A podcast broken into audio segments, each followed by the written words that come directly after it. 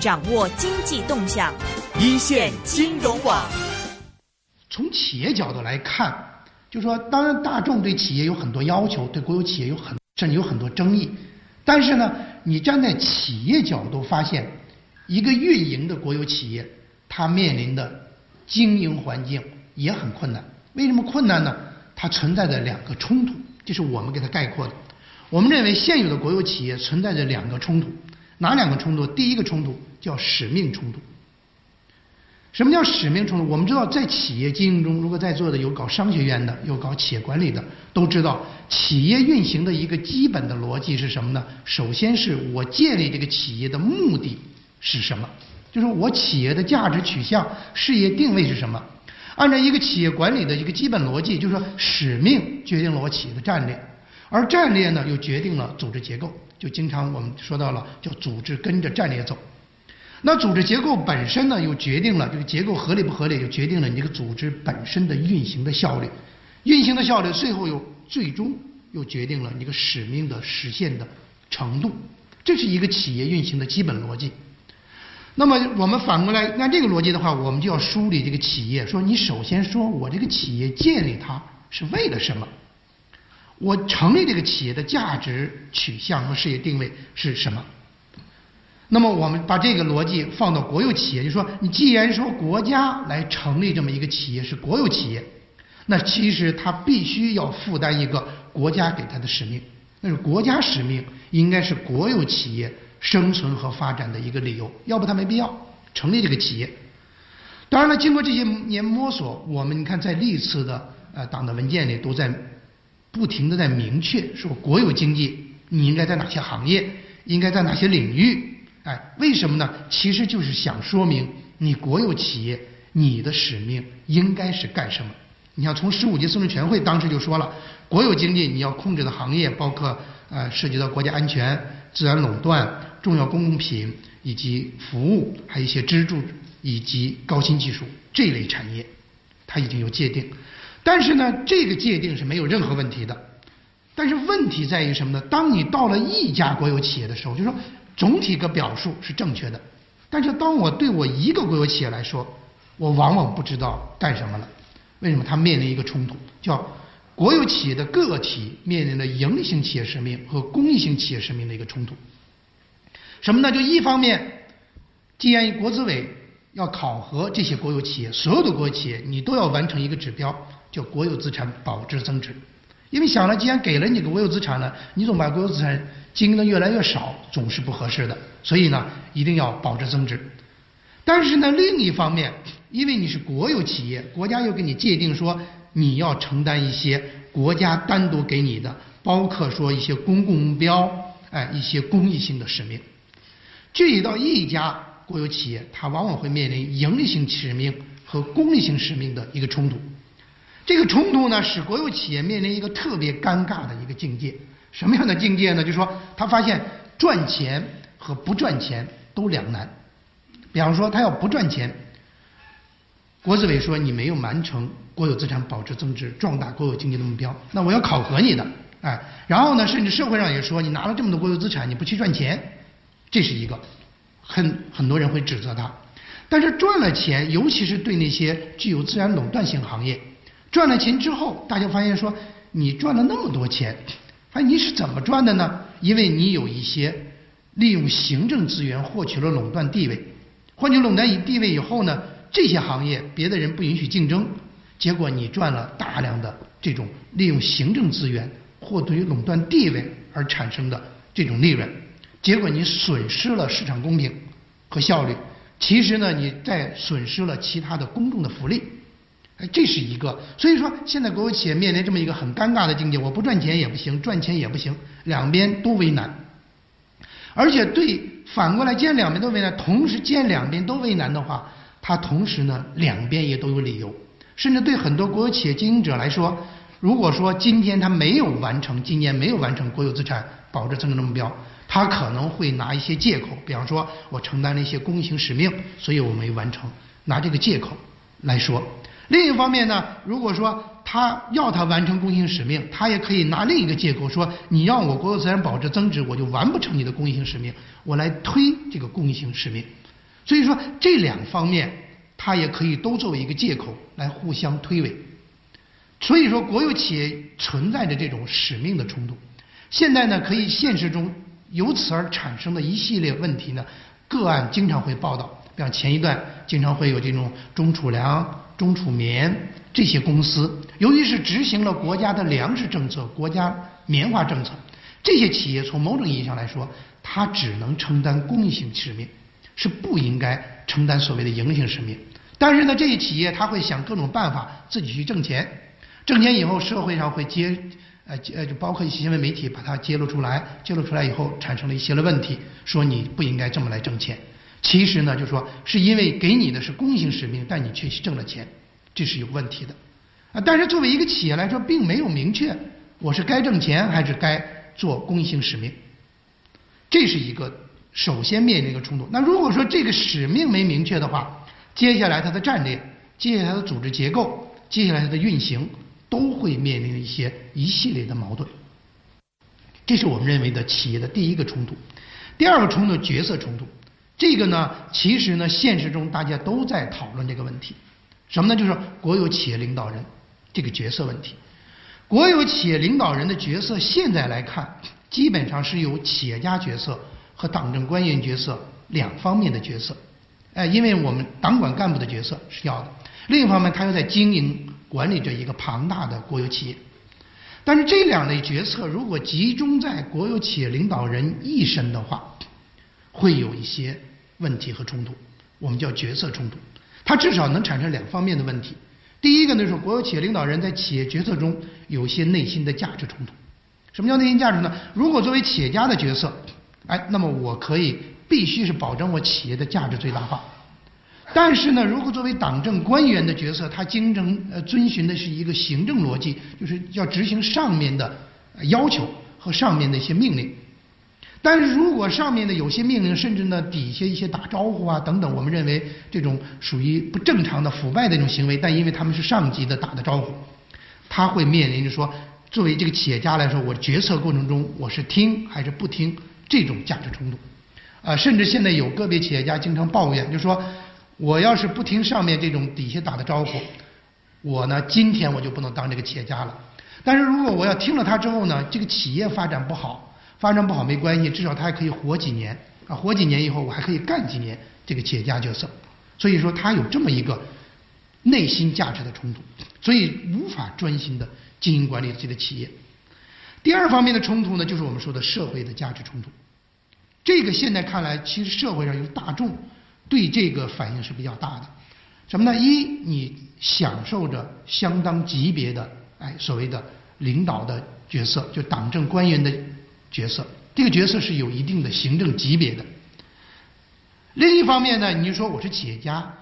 由于行政官员这个角色呢，它本身呢是一个行政体系的激励机制，就是你要从处级到局级啊往上去升，这是一个激励体系。但是企业家的激励体系是什么呢？就是把企业做好了，我给你高薪，是市场激励。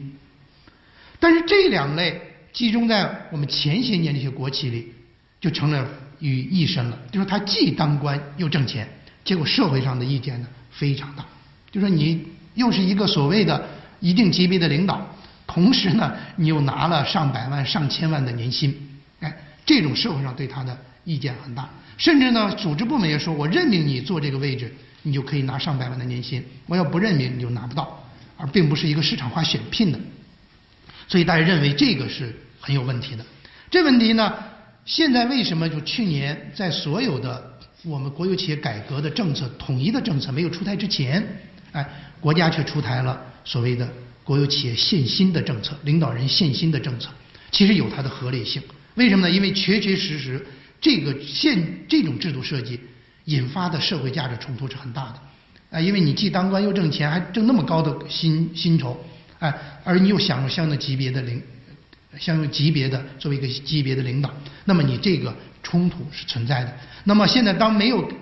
其他的变化的情况下，我们首先进行一个限薪，其实它也正是说大家都对这个事情不满意，所谓的改革嘛，我们寻求最大的公约数，大家都认为不满意，结果就首先改了这个。但这是一个决策冲突。当然，这种改革呢，现在也产生了一些其他其他方面的问题。什么呢？有人说你这样现行以后，我们国有企业的竞争力会下降。为什么呢？因为你高层线了，层层下，就一层一层一层都往下陷陷，最后呢，工资体系没有激励性，你的效率会受到影响。啊，当然说从出台这个制度本身的想法，并不是想这样。啊，后面我会谈到，要解解决角色冲突，必须有新的制度设计。AM 六二一，DAB 三十一，屯门北跑马地，FM 一零零点九，天水围将军澳，FM 一零三点三，香港电台普通话台，香港电台普通话台，播出生活精彩，生活精彩。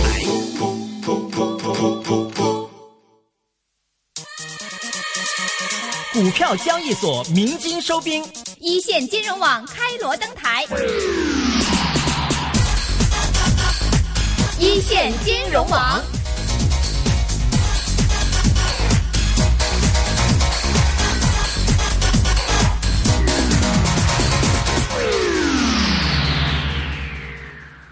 当然，这是我们整个的一个改革到现在出现的一些问题，哎，就是说推进没有解决的一些问题。当然，从十八届三中全会以后，也正是由于有这些必要性，因为改革不到位，而且国际环境和国内环境又要求我们深化改革。于是呢，在这种情况下，哎，十八届三中全会出台了全面深化改革的很多啊意见。接下来这在过去的这一年多的时间，从二零一四年，包括到现在这半年的时间，整体呢，从中央层面和从地方层面都在推进国有企业改革。当然，现在看来呢，在中央层面，哎，在中央层面，并没有正式出台有关国有企业改革的指导意见。要看现在的报道说，二零一五年会出台一个所谓的一加十五的顶层设计，那就也是最近刚报道的。什么呢？就是说，一有一个整体的国有企业改革的指导意见，另外呢，围绕这个整体指导意见要出台十五项相应的与之配套的改革意见。但是去年呢，由于改革问题非常复杂，所以去年其实中央国资委呢也做了很多有益的尝试。这个是举，比方说做了四项改革的试点，包括中央企业改组国有资本投资公司试点，中央企业发展混合所有制经济试点，包括中央企业董事会啊这种选聘呐，呃业绩考核啊薪酬管理啊这方面的试点，甚至呢中央企业派驻纪检组这些试点，中央层面已经做了这一系列的工作，但这个政策始终在去年多的时间通过调研讨论，哎始终在酝酿过程中。与中央层面推进的改革，各地方推进的力度会更大，或者说进展更快一点。为什么呢？因为在十八届三中全会指导意见出来以后，各个地方呢都围绕着十八届三中全会的精神，纷纷提出了自己的改革方案。哎，有路线图、目标、进度等等。哎，呃，我们做过一个统计，就说大约到今年一月份，啊，一月份十八届三中全会以后。呃，从二零一三年十二月，上海率先出台关于进一步深化上海国资委呃国资改革促进企业发展意见以后，到二零一五年一月份，已经有二十五个省市出台了啊地方国资国企改革方案，啊这里头包括说了有十六个省市公布了方案的全文，有九个省市发布了方案的主要内容，还有其他六个省市呢，啊就是啊。正说正在探索过程中，哎，可以说总体来说，各地方基本上都出台了相应的哎国资国企改革的意见。他们的意见总体来说，我后面会在每个任务的时候会分别来介绍。但是这里头，我们刚才已经介绍了中央企业和地方国企，他们之间有些区别。那么地方国企在改革中，我们认为呢，应该有一些原则性的东西。第一个呢，就是说你应该要。坚持因地制宜这么一个原则，就说地方国企是可以自己来自由探索的，啊，总体上你政策不要一刀切，地方要有自己的充分的自由裁量权，而且它要有一些容错机制，他们自己来探索。但是呢，在这种因地制宜、自由探索过程中，还是要有一个所谓的底线，就是需要中央给他明确一个必要的底线。比方这个底线，我们想你应该明确，比方必须是一个市场化改革的方向，按十八届三中全会，哎，往前推进，你不要改回来，这是肯定的。第二个呢，既然往市场化方向推进，你还是要有一些底线，比方说你不要一定要防止国有资产流失，你要坚持公开、公正、哎公平、透明这些原则，这个原则是要明确的。所以说，应该总体的地方国企国资改革要因地制宜，同时呢要明确底线。那么现在来看，就说我们国有企业改革新时期全面深化国有经济改革，那到底我们要做什么事情？就是你谈到了环境有变化，哎，我们有很多不适应，包括我们市场化改革不到位，但是我们应该做什么呢？因为我们十八届三全会谈了很多关于国有企业改革的，我这里呢归纳了一个图，应该说这个图呢是基本上把现有的国有经济改革的各个方面都有一个逻辑的梳理。其实刚才我谈到了，是由于国有经济发展面临一些新形势、新挑战，包括全球化水平提高，包括中国步入工业化后期，包括我们十八届三中全会提出来市场在资源中起决定性作用，这种要进一步的深化市场经济体制改革。因为这些方面的要求，使我们现有的国有经济功能定位和布局。现有的国有企业的产权实现形式，现有的国有经济的宏观管理体制，以及现有的国有企业的微观的治理机制，都面临着不适应。所以有四个方面的不适应，就是国有经济功能定位和布局不适应，国有经济产权实现形式不适应，国有经济宏观管理体制不适应，国有经济微观治理机制不适应。那既然不适应，那你就要在这四大方面进行深化改革。第一个，国有经济功能定位和布局要搞所谓的战略性调整。后来我们的任务，我给它概括叫什么呢？叫做基于国有国家使命调整国有经济的功能和布局。这里头分为几项具体任务：国有经济的功能分类、国有经济战略性调整，包括像他刚才提到的自然垄断性行业的重组。现在呢？股市上最关注的国有企业这种战略性重组问题，都应该属于这个，呃，这项改革的内容。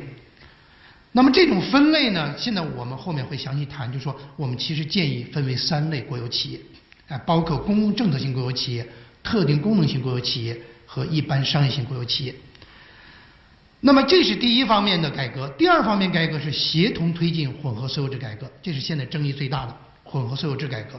混合所有制改革这里头无非是一方面要引入民营经济，另一方面要从内部要引入员工持股，同时呢要打破垄断，放宽准入，这方面能改变我们的国有企业的产权的基础，就使它变成一个混合所有制的产权。在新体制方面，在国有经济宏观管理体制方面，我们提出了一个新的叫做三层三类全覆盖的国有经济管理体制。这个呢，应该说总体的方向正在往这方面去推进，但至于说具体的组织起来，现在争议仍然非常大。就说这个怎么构建三层三类全覆盖，现在争议很大。包括怎么组建国有经济管理委员会，组建国有资本投资公司和国有资本运营公司，以及完善国有资本运运算经营预算制度这些方面呢，啊，都在往前推进，但是呢，呃，争议也是比较大的。在这三方面基础之上，我们就可以说进一步的去完善现代企业制度。其实刚才也提到了，就说现代企业制度建立，应该说已经经过了好多年的改革，但是大家仍然国有企业还没有真正建立现代企业制度，或者说现代企业治理结构仍然不完善。为什么不完善？我后面会提到，就说是因为你没有基于不同的类型进行分类，你把各类国有企业全建成一样的治理机制。那是不对的，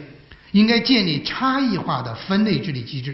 在这个基础之上，对那些竞争性的企业，或者我们叫做对于一般商业性企业，你要建立多元制衡的公司治理机制。所以说，最终可以落到一个四大项任务，一个落脚点，就落到哪呢？落到企业分类，分为三类企业，在这三类企业的基础之上，你去构建相应的混合所有制企业，同时呢。构建一个新的管理体制来管这三类企业，同时呢，基于三类企业分类来治理，构建不同的现代企业哎这种治理机制。所以说，如果说我这个图呃是有一定的就是意义的话，它在于就把我们经常提国有企业改革一提，有很多项内容大家都在做，但是你要有一个逻辑线，这是一个把国有企业改革或者国有经济重大改革的一个完整的一个逻辑线，把它梳理清楚。那好，我们具体来展开每项国有企业的改革的重大任务。首先，我们看第一项任务叫国有经济的功能定位与战略调整，这是我们认为是首先要解决的一个问题。那就说，你要看国有企业功能定位与分类的一个逻辑的出发点，哎，出发点。刚才提到了，就说我们谈到一个使命问题，我们认为你谈企业，首先要谈使命，哎，谈到个使命。那现在我们反过来要反思。说中国有这么多国有企业，我到底想让我们国家自己的国有企业承担什么样的使命？那我们就要追析一下我们的国家和别的国家有什么样的不同。哎，我们是一个中国特色的社会主义这种国家，哎，我们这种国家需要国有企业来做什么？我们把它分了三类，我们认为呢，作为我们国家需要国有企业承担三类使命。第一类呢，就是一个叫做弥补市场失灵这么一个功能，它承担的使命就是市场经济国家的使命。什么意思呢？就是说，我们知道我们的改革方向是什么方向呢？我们是要建立市场经济。那我们就想，在市场经济国家，尤其成熟的市场经济国家，它是不是也有国有企业呢？大家说，它肯定也有一些国有企业，只是数量非常少，它是有国有企业的。那么这类企业是干什么？它承担什么使命？我们就说，我们国家同样要需要有一批这种企业存在。这里说了，它主要是来弥补市场失灵，包括矫正外部效应，提供公共物品，啊，甚至呢实现一些区域协调发展呐等等。这是这类企业叫做市场经济国家使命，弥补失灵。另外呢，我们的国家还有一个特点，什么呢？就是我们是一个发展中国家。发展中国家呢，它是需要经济赶超的。其实这里头呢也有一些很多争议，但是呢，我们一般认为，就说赶超型国家，它一既然想使自己的经济速度进一步的快速发展，而不像那种自然演进的那种市场经济国家，它往往需要产业政策。现在我们这种产业政策存在的合理性也在这里，但是呢，有时候我们需要企业来承担这种产业政策。说这里就说了，对那些事关国计民生的基础产业、支柱产业、战略产业，包括与跨公司抗衡的这种产这种企业，往往是需要有一批国有企业来承担这方面的呃功能的，或者在这些产业里需要国有企业来进入和定位的。它的使命是发展中国家的使命，实现经济赶超的使命。啊，我们给它一个界定，就说它是在叫特定功能性。有一些特定功能，当然还有一类，就是说叫转轨经济国家使命。为什么？你说其实我们的国有企业刚才谈到，大部分是在三十多年以前它已经存在了。我们只是在那种计划经济体制下存在着大量的国有企业，我们需要把这些国有企业转轨转成市场经济的话，转的过程中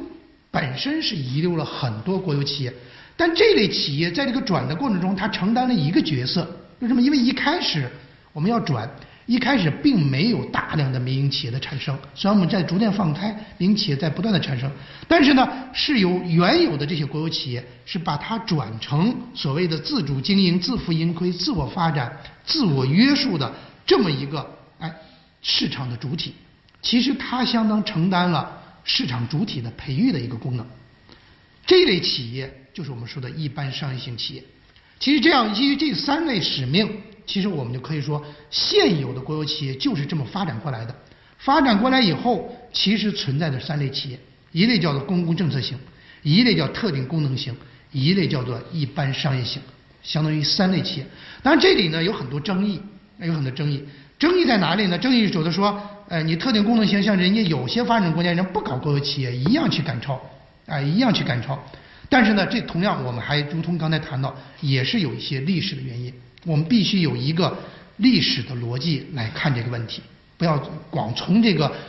纯经济学的逻辑，它必须有一个历史学的逻辑来看这个问题。当然还有一些争议，呃，说这个公共政策性企业为什么我们一定，甚至可以说是不是进一步的深化改革，把公共政策取消掉？哎，但是呢，这一方面说为什么一定要企业来去承担弥补市场失灵的功能？是不是也可以其他来承担？当然这种情况是存在的，但是至少企业承担弥补市场公市场失灵这个使命，在西方市场经济国家同样也是存在的。其实呢，我们现在可以说，我们绝大多数国有企业都是在作为一般商业性企业来定位，他们要通过在改革中把自己改为一般商业性企业。如果我们基于这种分类的话，所有的国有企业分类改革的前景就比较明确了。比方公共政策性企业，因为既然作为一个国家政策的一个工具，这是它的使命，它的产权形态应该是国有独资。它的治理的基本原则，我们甚至可以一起一法，社会性治理，最高决策机构来管理。呃，最高决策呢是一个可以组成一个社会性的管理委员会，啊，甚至啊有一些呃其他各个方面来来加入，来加入。它的资就它的上面有一个机构叫资本管理机构，我们说叫什么资本投资公司。哎，资本国有资本投资公司，注意这个国有资本投资公司和国有资本运营公司是两类公司，这个后面我会专门谈。那么这个公司呢，呃，是来控控制公共政策企业的，可以资本管理它的资本的，哎，它的治理和改革的关键点主要是靠预算，哎，来预算来控制它，通过社会性治理来提高运行效率。